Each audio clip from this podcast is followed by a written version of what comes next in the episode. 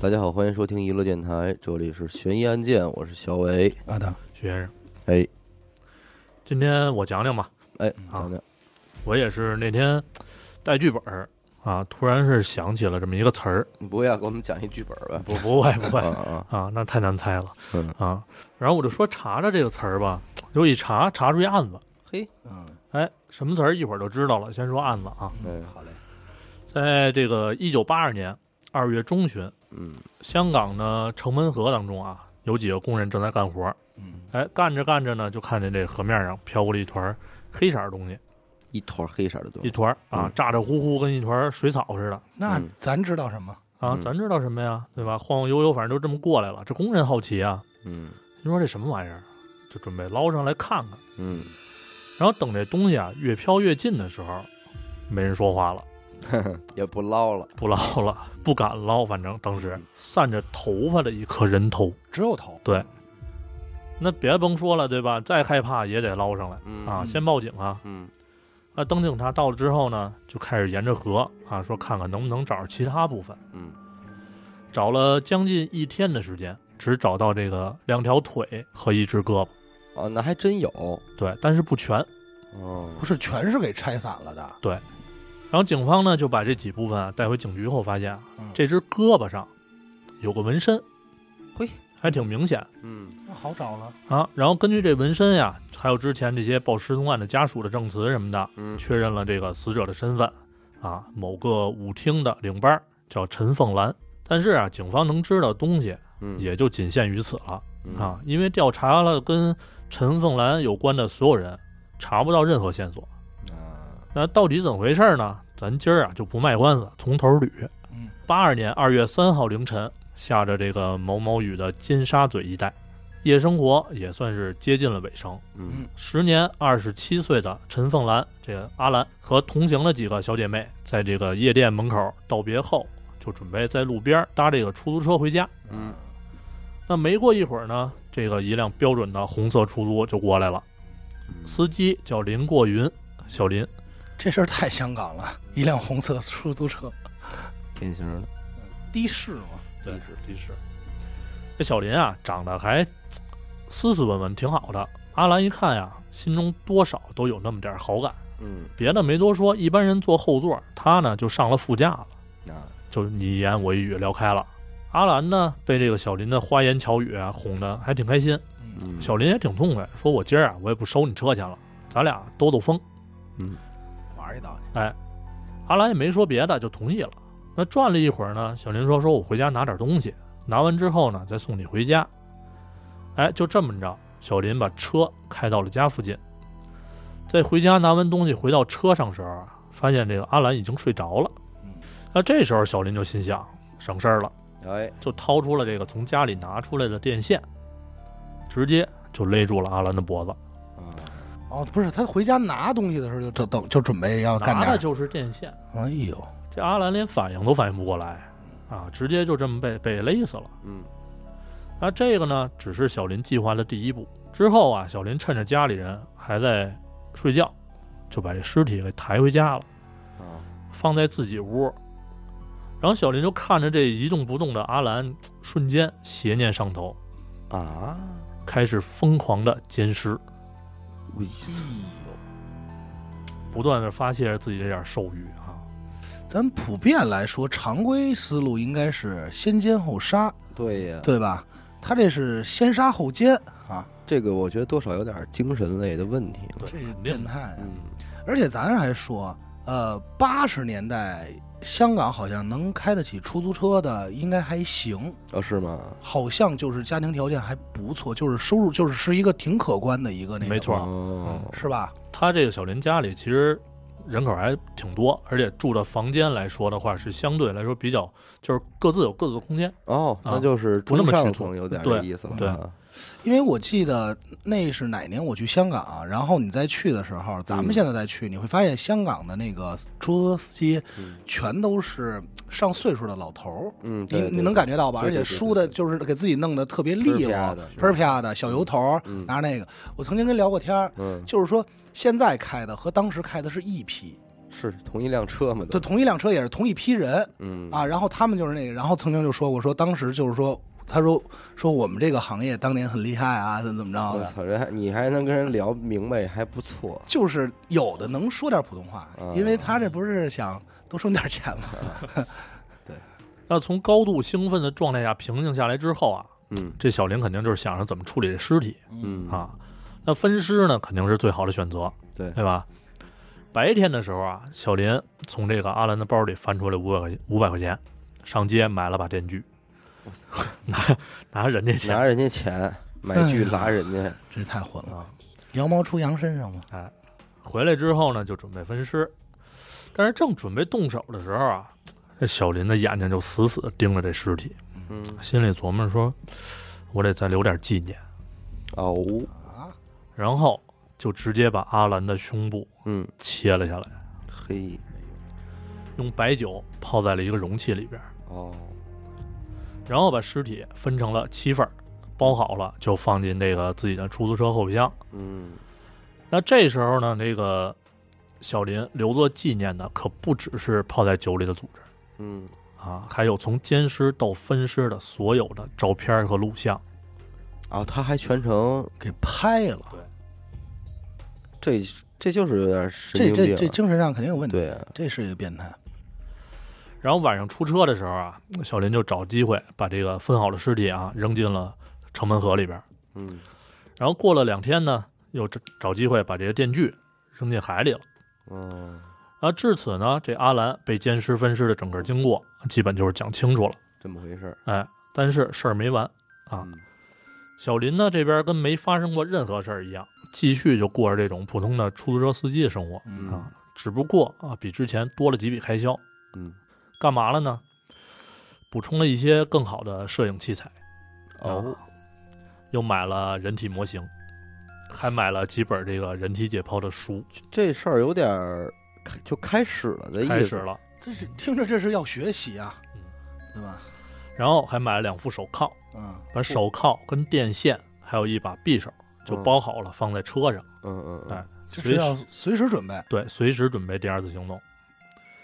五月二十九号啊，有一个女人即将成为小林的乘客，嗯，这个人呢叫阿杰，嗯三十一岁，两个孩子的妈。哦，半个月之前啊，刚到这一个什么康乐中心当收银员，说补贴一下家用嘿。这天呢，凌晨五点，刚下夜班。这阿杰啊，刚开始是被同事叫说去打麻将去，因为下班了嘛嗯，回家没事儿干，外头还下着大雨，嗯，说打会儿麻将，等雨停了再回家呗，嗯对吧？？但是呢，阿杰说不行，我家里还俩孩子得照顾呢，说对得赶紧回去。嗯然后就冒着雨在街上等出租。嗯，哎，这时候小林就开着车慢慢悠悠就停了过来。简短截说啊，嗯，小林开车经过一个隧道的时候，把车停下。哦，隧道外边大雨滂沱，隧道内漆黑一片，嗯，好地点。小林就跟阿杰说：“说车出了点问题，哦，啊，我下车瞧一眼。嗯，”然后小林下车观察了一下周围情况，确实没人，然后打开了后车门，嗯，从后边伸手往前掏，掏出了匕首，打，就冲这阿杰比划。嗯，然后阿杰起初啊，就以为是碰见劫钱的了嗯是，啊，也没太大反抗，就听话呗，嗯就戴上了那个小林准备的手铐。嗯，但是当他发现这个小林拿着电线绕自己脖子的时候，不对劲儿了，不对劲儿了，哎，喊没用，那肯定没人听得见，没，人听得见，而且下着雨，有人也听不清楚嗯，啊。很快呢就被勒死了。这这这这，之后的事儿呢，就跟这个之前杀阿兰一样啊嗯，趁家里没人，搬出这个阿杰的尸体、录像、肢解留纪念。我操，那一切都结束后啊，小林就开始盘算这点尸体怎么办，嗯，因为之前看到了这个阿兰被发现的新闻，哦啊，扔这个城门河肯定没戏了。那这时候呢，小林就从床底下翻出了几个麻布袋子，嗯，就找了几个塑料袋儿，把肢体分装好，然后扔进后备箱。晚上趁着雨夜啊，开车到了铜锣湾，哦，在一个路边儿把这些麻布包顺着山坡就给扔下去，因为咱看电看看电影，包括你去过你也知道啊嗯，山山坡会很多啊嗯啊，有的路边儿就直接顺那儿扔下去了。嗯，之后的几天啊，小林发现，哎，也没人说这山坡发现尸体什么也的没，爆出来。没哎这事儿，而且阿兰的案件呢也没有进展。嗯哎，他的心态啊，就直接从这个呃紧张啊、惊慌啊开始安稳下来，有点嚣张了，哎，嚣张了，就准备开始找自己的第三个猎物。嗯还来，还来，时间很近啊，六月十七号，还是凌晨。嗯这个秀云啊，下一班坐上了小林的出租车，如出一辙啊，录像、肢解、留纪念。外甥打灯笼照旧。啊这怎么说呢？就是标准化作业流程了。更标准的是什么呢？这点尸体跟阿杰归为一个地儿了，哦，扔一块儿了，扔一块儿了。啊，连抛尸地点都放在都选择统一地点了。对嘿，第一次尝着鲜儿的，第二次就顺手了，对吧？嗯？嗯那这时候呢，小林的这点收藏品啊，名词我就不说那么全了啊，嗯除了三对儿这个乳房，还有整套的生殖系统，啊，这点生殖系统是分开放的。啊嗯分开放，对，你就能明白从里到外这点东西分段儿。嗯嗯嗯嗯，他是把结构给分开了。对那书没白看，啊就是怎么说那叫什么 那个癌细胞那个它叫什么切片，啊，对，呃，不是这种切片，是嗯大组织。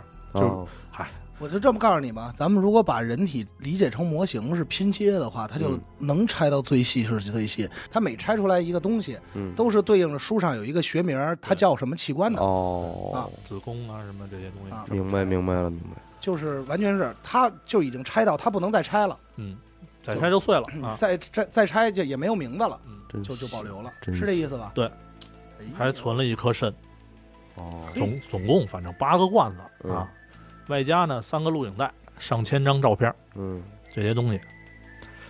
半个月后啊，这个七月二号，哎，我问一下，嗯他每次分尸都选择在家里，对，家就是里他人这就啊大家庭，就愣不知道，你说因为他的生活习惯是什么呀？就是从很早之前就开始跟家里人不交流了，哦，各过各的，孤僻了，孤僻了。嗯啊，性格可能就是已经开始养成了。也加上他的时间也对不上。你想，他是一司机嘛，他这个可能夜班，嗯对吧？嗯时间生物钟上也对不上对。呃，七月二号嗯这天呢，还是下着雨。十七岁的女学生小莲儿啊，嗯在结束了聚会之后呢，就是自己一个人走路上嗯，在路过一个教堂的时候啊，发现哎，前面有一出租车，哎想也没想，直接拉门就上。得，这辆车不多说，对吧？小林的嗯车开了也就十分钟啊，找了个地儿，小林又开始掏刀，故技重施。嗯细节反正我也不多说了，反正就是花季少女命丧黄泉嗯啊。那说说结局吧。刚才说过，小林的这点收藏品啊，里边有上千张照片，对嗯吧？？那在那个年代，自己如果没有设备的话，那只能到外边洗照片。嗯，嗯那你说洗这些照片的时候不会被发现吗？对，对吧？是这样啊。刚开始呢，小林在这个照相馆里边洗照片的时候，嗯人家确实看这底片什么乱七八糟，怎么回事儿啊？嗯，小林跟人说说哦，他还他还拿这上照相馆洗去，对啊，对，这他说的这还真是个问题。刚才我也没想到，咱们就想着留照片、留视频、录像带。嗯对，后来他一说，还真是八二年没有数字数字照相机，没有没有数码相机，对嗯，打印机也很少嘛。啊而且咱到今天那会儿留下来，不是说谁都会自己能洗照片儿，对呀，而且你也不是说家里具备暗房对，他拿出去洗这事儿怎么解决？但是他拿出去洗这事儿本身也很傻逼啊，我操，但是他就是别这着么急干的呀就。是这么干，你听我说，嗯他到那地儿啊，就跟人说说我呀，我是火葬场啊兼职摄影师，哦，嗯，经常呢给这些得帮解剖师嗯拍一些尸体的照片儿。那他有点脑子，还行。哎他怎么不说自己是警察呀？对，所以这样刚开始啊，店里也没什么人起疑心，嗯但是后边呢洗的越来越多嗯啊，时间也越拉越长嘛。嗯，这店里老板啊，这这肯定也看报啊，对吧？那时候嗯嗯就经常看到一些这个女性失踪的新闻，就觉得不对。嗯对上了，哎，对上了。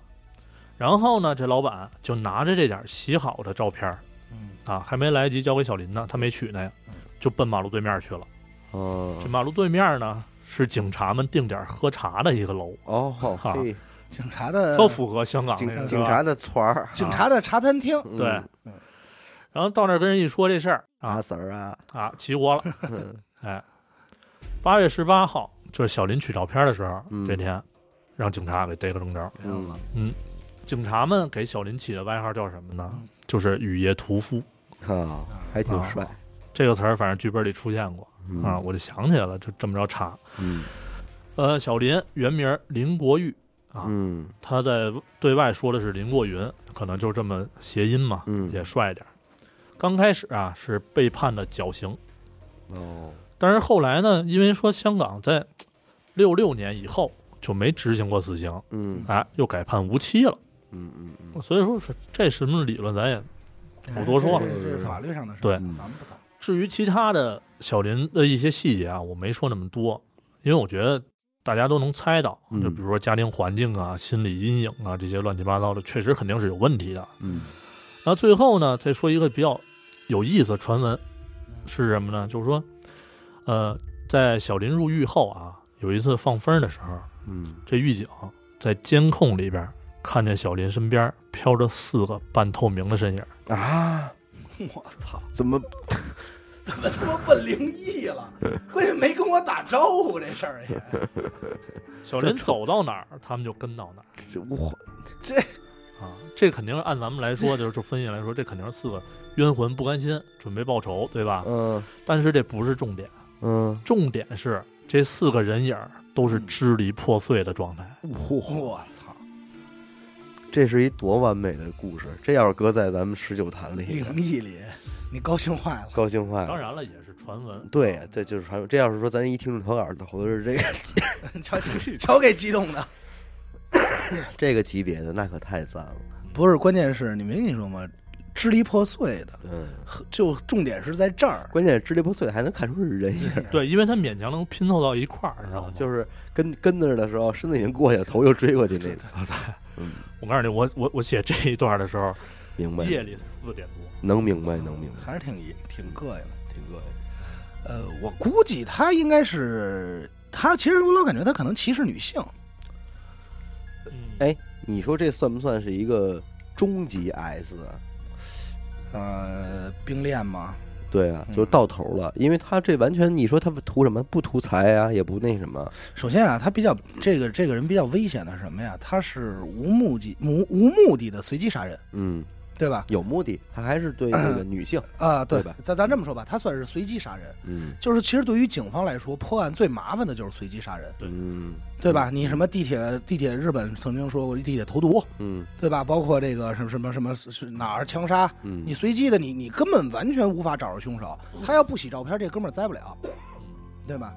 然后关于刚才你说 S 这块儿，其实我曾我刚才说的时候我想了，但是就是我老感觉他好像应该是什么呀？嗯他下他下手的时机，这四个人除了最后的小女孩以外，前三个应该都是在他看来是这个叫不是好的社会职业。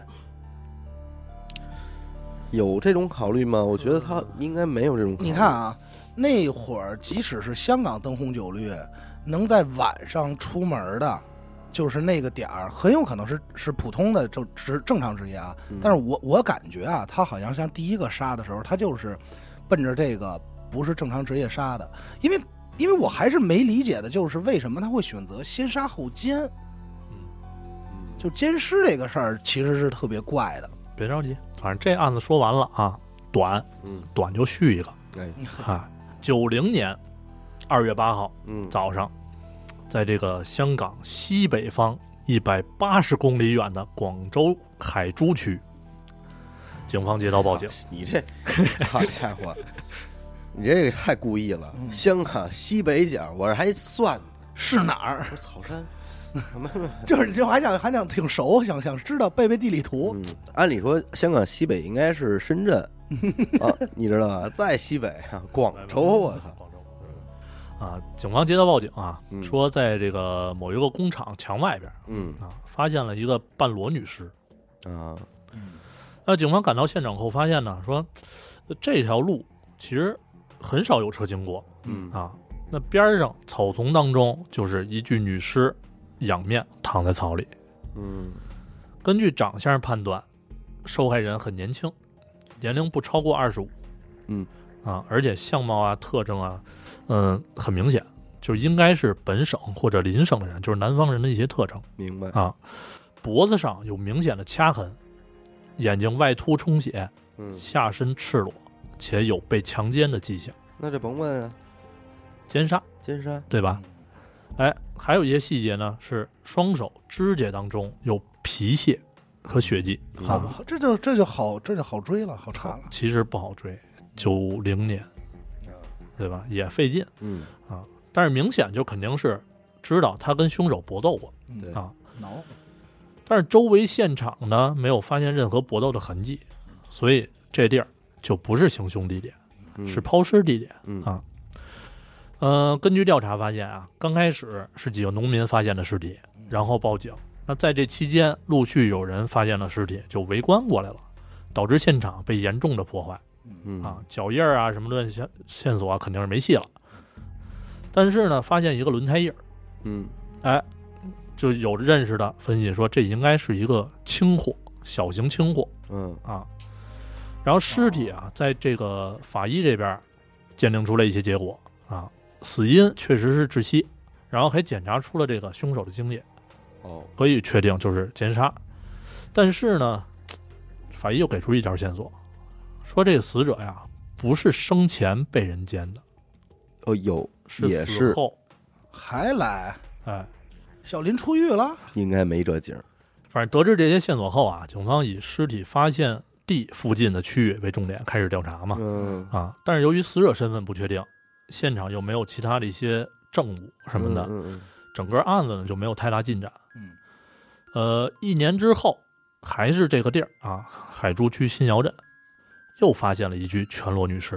哦那经鉴定呢，这个女尸还是二十出头，口鼻出血，舌头突出，明显还是被掐死的。啊哦身上的物品呢，仅有的物品嗯，一对耳环和一个戒指。就是摘不下来的，哎，那这次现场保留呢还算不错啊，嗯嗯不过还没有任何有用的东西。嗯那经过警方分析啊，说这个凶手应该是有一些反侦查经验的，啊，因为凶手是踩着草走的，边上有土的地方就没有脚印儿。哦，高手，嗯嘿，那警方在对全市的失踪人口进行排查的时候啊，发现这俩死者都不在列表当中。哦，哎，没有目击证人，也没有现场痕迹，没有任何线索，关键是也没有家人报警，没有家人报警。也没报失踪，根本连死者是谁都对不上。那第二个死者跟第一个死者啊看似一样，嗯但又不太一样，嗯因为法医发现说，第一个案子的受害人是死后被奸，嗯对？吧？嗯那这个受害人是生前也被强奸，死后又被强奸。生前本身就遭过性侵，，对，那其实这个在那个年代来说，就其实很不合常理的，嗯对吧？八月份，还是这地儿又发现了一个用麻袋装着全裸女尸嘿，他就认准这地儿了，啊，反正附近啊，肯定不可能是同一个地儿，嗯就是周边。那这次的受害人呢，还是年轻女性啊，被掐死的跟第二个一样，生前被强奸，死后又被奸尸。这次的不同点是啊，案发现场给群众围观的群众造成了一定程度的恐慌，啊，因为尸体被破坏了，就是死者的乳房和一部分皮肤嗯被切掉。那老百姓看着肯定害怕了嘛，对吧？之后啊，法医对这个三个死者进行了检测，嗯，发现三个人呢都是被同一个人所奸杀。因为那个精子是一样，对嗯，他提出来的一些东西啊都是一样的。那警方就开始琢磨了，嗯，说连续在同一个地方作案，如果说不能尽快抓着他的话，那受害人的可能还会增嗯加。那肯定啊，哎，那这样其实我怎么感觉好抓呢？他只要对地部分地区对这个区布域控监控就完了，对，对吧？布一下控，然后只要是形迹可疑，抛抛，咱们这边就不好使了，就是抛一些垃垃圾或一些这种抛物的人进嗯行排查，不应该好查吗？他抛物没有，他人家没抛物， 嗯而且很有可能这就是第一案发现场。嗯，如果这啊，是、你说就在这儿干呢？对，如果这是第一案发现场的话，那也就证明他为什么会选择在这儿呢？嗯可能就是说，在这附近就有一个经常会高频率出现单身女性的地儿，嗯，方便他下手，然后直接带到这儿。嗯，再一个就是他住住在这附近，嗯，也有这可能，对对吧？或者说就是他也不住这儿，女性也不在这附近，嗯，但是这个地儿是他发现觉得好行凶的地儿，呃，对吧？呃就是周那边你比较偏僻。他不可能携完尸人一人带来走十公里去行凶，这个风险太大了。嗯，反正我看的案子里有很多的，就是凶手犯犯嫌疑人，嗯就是很很愿意这样。嗯，就比如说，如果是我啊，我绝不可能会在家门口，因为我不会觉得踏实。嗯我可能，比如我可能会选择，我特特压根儿就不熟，没准选择选择这个石景山，嗯对吧？就是比如哪次路过，我觉得哎这地儿好空没人，嗯，然后比如说就是就是我觉得会这样吧。那前提是你啊也得有车哈。对嗯啊，但但但有没有交通工具这事儿现在不不好说啊。呃，有说是不是刚才不是说了吗？啊对查到一个轮胎印儿，云吞印儿啊，嗯嗯嗯，呃，你俩分析都可以，但是别着急，往后说一会儿就知道了嗯啊啊。呃，法医反正是根据这些推断啊，就是死者在死后是几小时内被抛尸，也就是说死者肯定是广州生活啊，这个刚才你们说的这个生活范围啊，那为什么家人不报失踪？这一点就很奇怪，对吧？外来人口，哎，很有可能十月的时候第四个人被发现了。嗯跟之前一样啊，如出一辙，二十出头，掐死后抛尸，生前死后都是被强奸过多次。嗯，早过新鲜这次呢，尸体损伤程度更大啊，我怎么觉得已经不是一个人干的了？我也有这种感觉。按第一个来说，对吧？他只有两种情况，要不就是不是一个人干的模仿犯罪，要不还有一种可能，就感觉这哥们儿升级了。不是，我说的是凶手不止一个人团，伙作案。团伙作哦，你案，说凶手不止一个人，对，强奸多次，那如果要这哦是他妈多，跟身子骨强弱还有关系那。强奸多次，那你你那你想啊，警方没有提取出别人的精液，体液。对吧哦，那这哥们儿可有有把子力气。你不知道人家在这儿就是做做多长时间，首先，你不知道他岁数，嗯嗯嗯，对吧？嗯一切线索都不好分析，这个人到底是什么样一个人。对。嗯所以二这二就是你没法确定他在这个位置停留的犯案时间到底有多长，嗯很有可能他跟尸体共度一天两天，嗯，呃，怎么说呢？反正这次这个尸体啊，损伤比之前还大，嗯，背部的一些皮肤、乳房、外阴都被切掉。哦呃，但是这次比较庆幸是多了一个目击证人。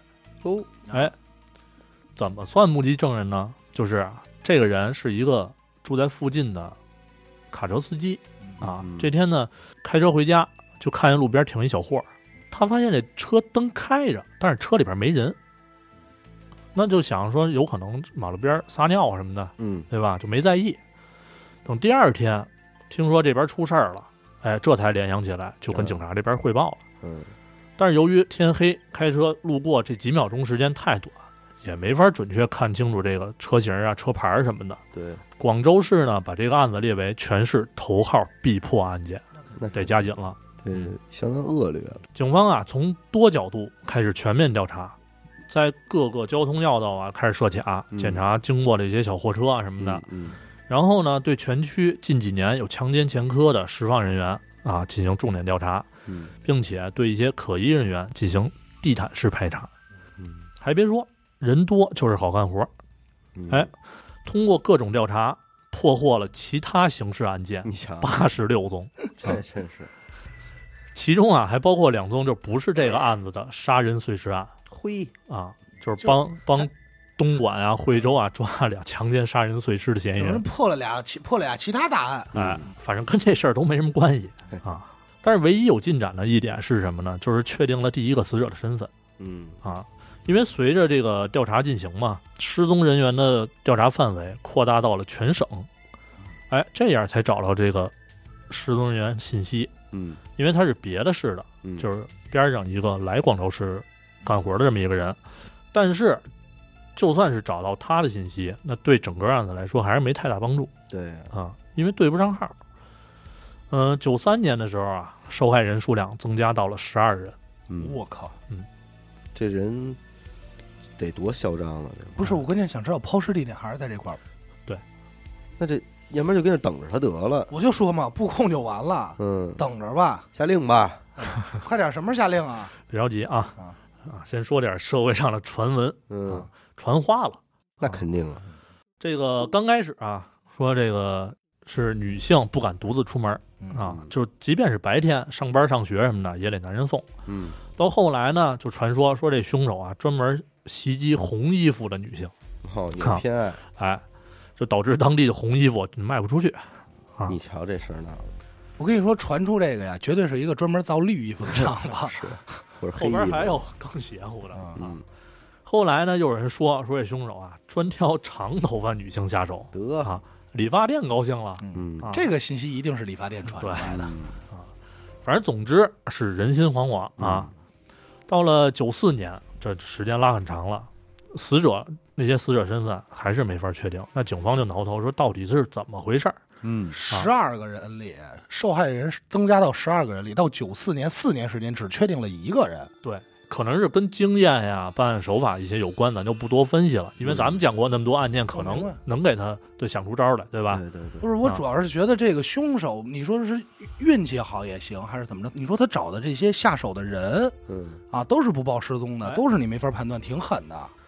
其实啊，说到这块儿，反正有反应快了，应该能猜出大概。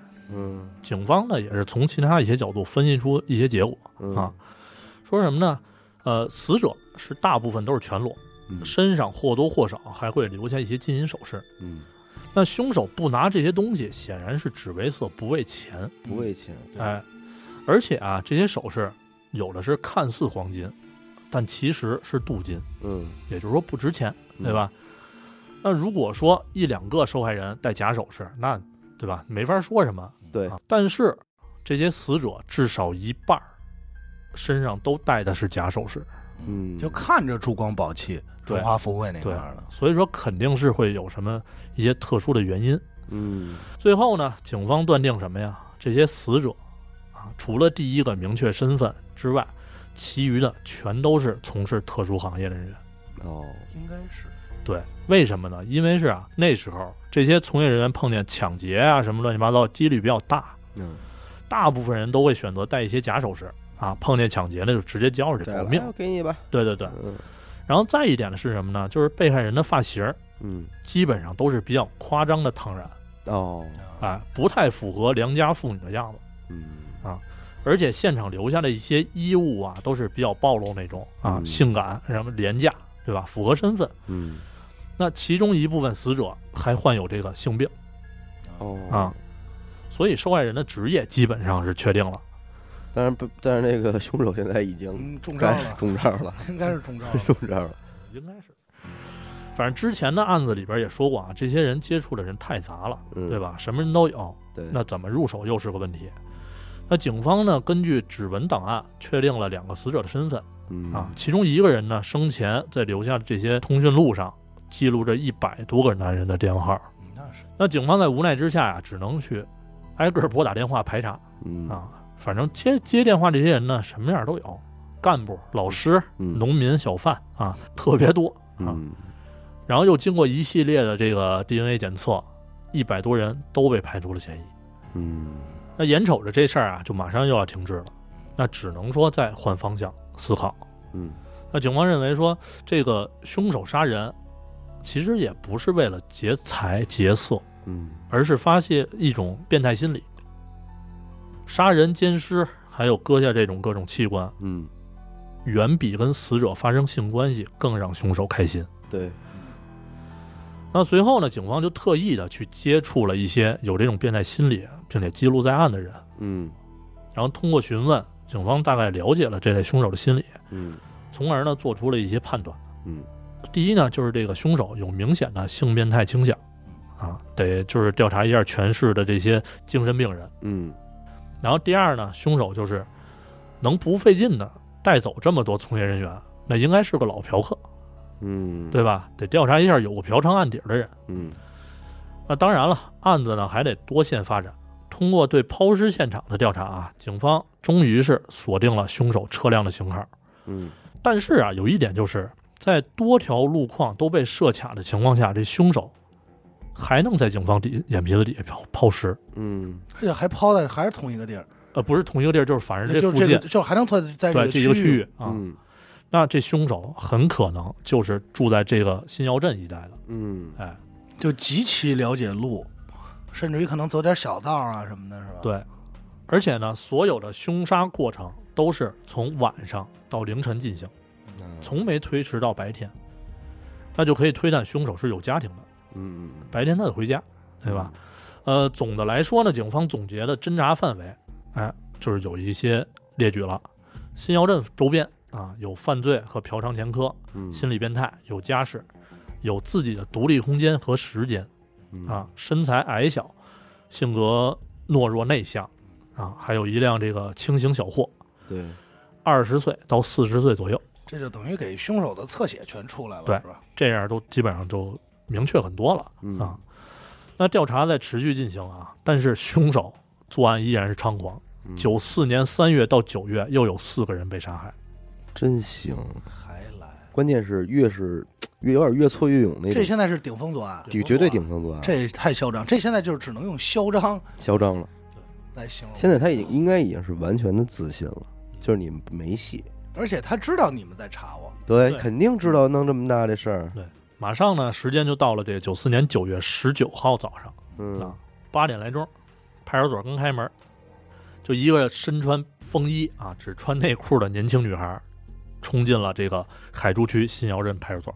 哦，她说呀，她说自己叫小红啊嗯，昨天晚上呢，让一个变态骗到家里，嗯被强奸了，嗯，还差点被掐死。哦，最后啊，是怎么出来的呢？嗯，靠装死，哟，很机智，嗯，真他妈聪明靠装死。你然后看爬墙跑了出来。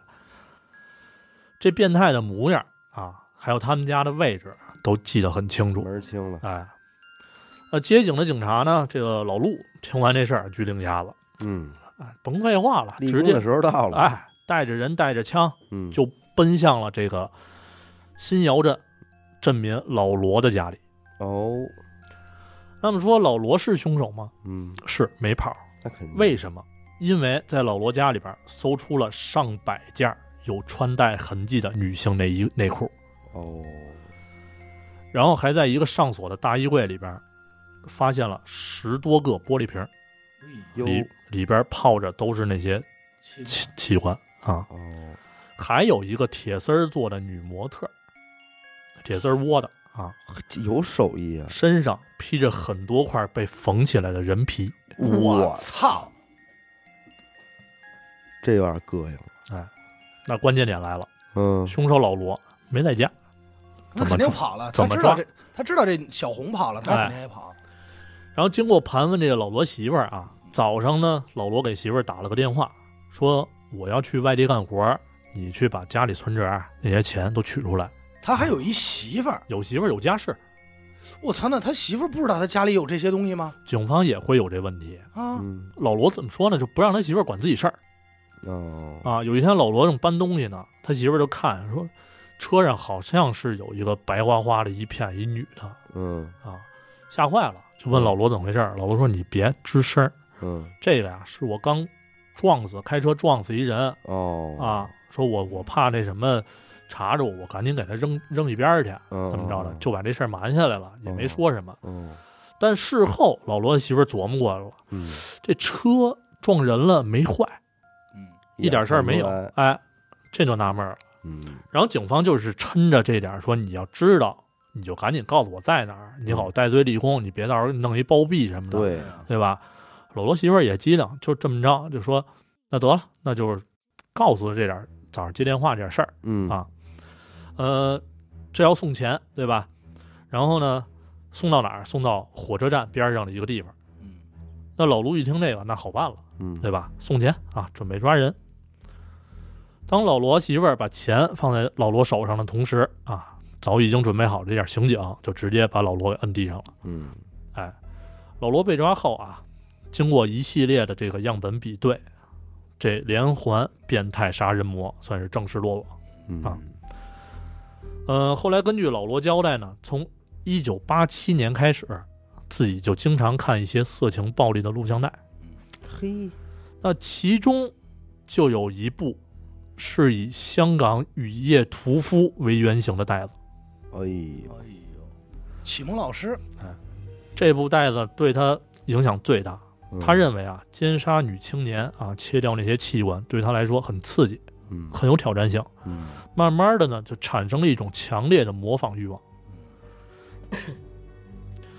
九零年，在尾随杀害第一个受害人之后，哎，发现警察没查自己头上，嗯胆子就大了啊！说心想着，你们警察呀，只会破一些有因果的案子，嗯，我跟这死人素不相识，嗯看你们拿我怎么着！对，随机杀人嘛，哎，之后就开始疯狂的作案。嗯呃，老罗自己说啊，说在作案得手后，心里是一种前所未有的畅快感嗯啊，有时候还会在这个被害人的口腔啊、下体啊塞进内裤、袜子，哦，恶意去挑衅警方，说我倒要看看你们有没有能力查出是我。嗯哎，然后呢，他还学着这个雨夜屠夫的习惯，把每一次犯案过程啊、受害人的体貌特征、自己的一些感受等等都记在本上。嗯供自己回味。呃，怎么说呢？反正身背数命，肯定死路一条。对吧？嗯入狱后的二十第二十天吧，法院就宣判了，对老罗执行死刑，立即执行嗯啊。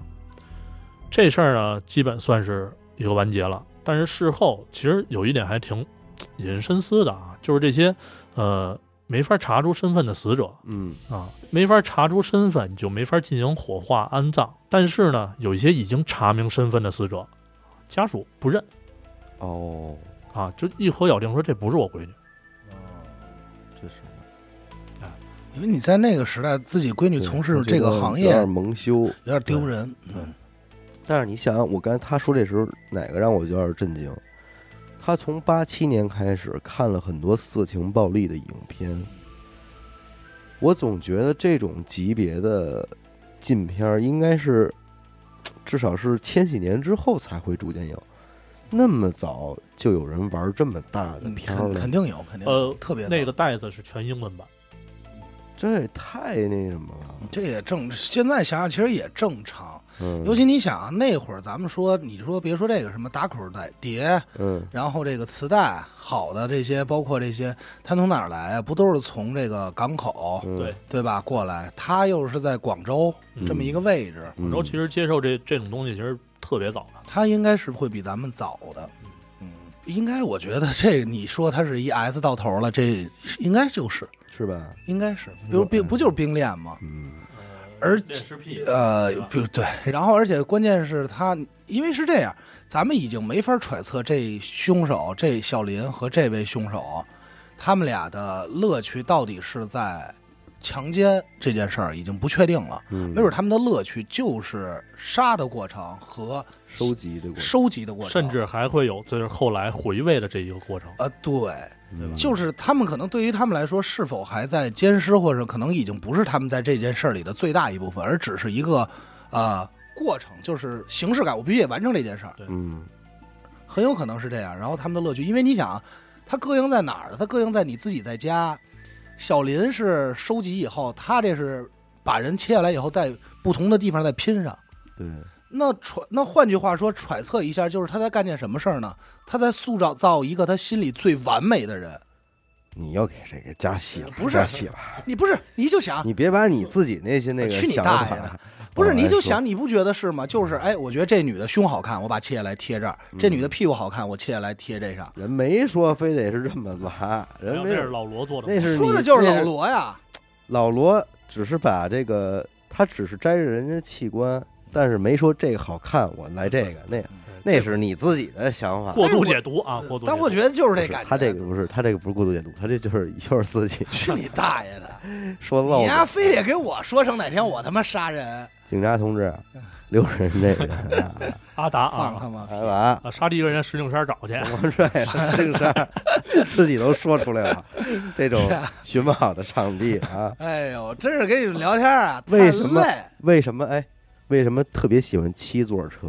哎，装人 方便，我那车可不借你 啊，我车不你也不是一啊七座。回头他马上换完这个五菱宏光，你就留神了。我要换五菱宏光，我肯定是奔杀人去的。嗯，行吧。呃，感谢您收听娱乐电台啊，这里是悬疑案件。如果您想加入我们的微信听众群呢，又或者是寻求商务合作，那么请您关注我们的微信公众号“娱乐周刊”。每周日呢，我们都会推送一篇文章，用以弥补音频形式无法满足的图文内容。同时呢，文章内核还包含一条主播们的生活视频短片。我是小伟，阿达，徐先生，我们下期再见。再见。见。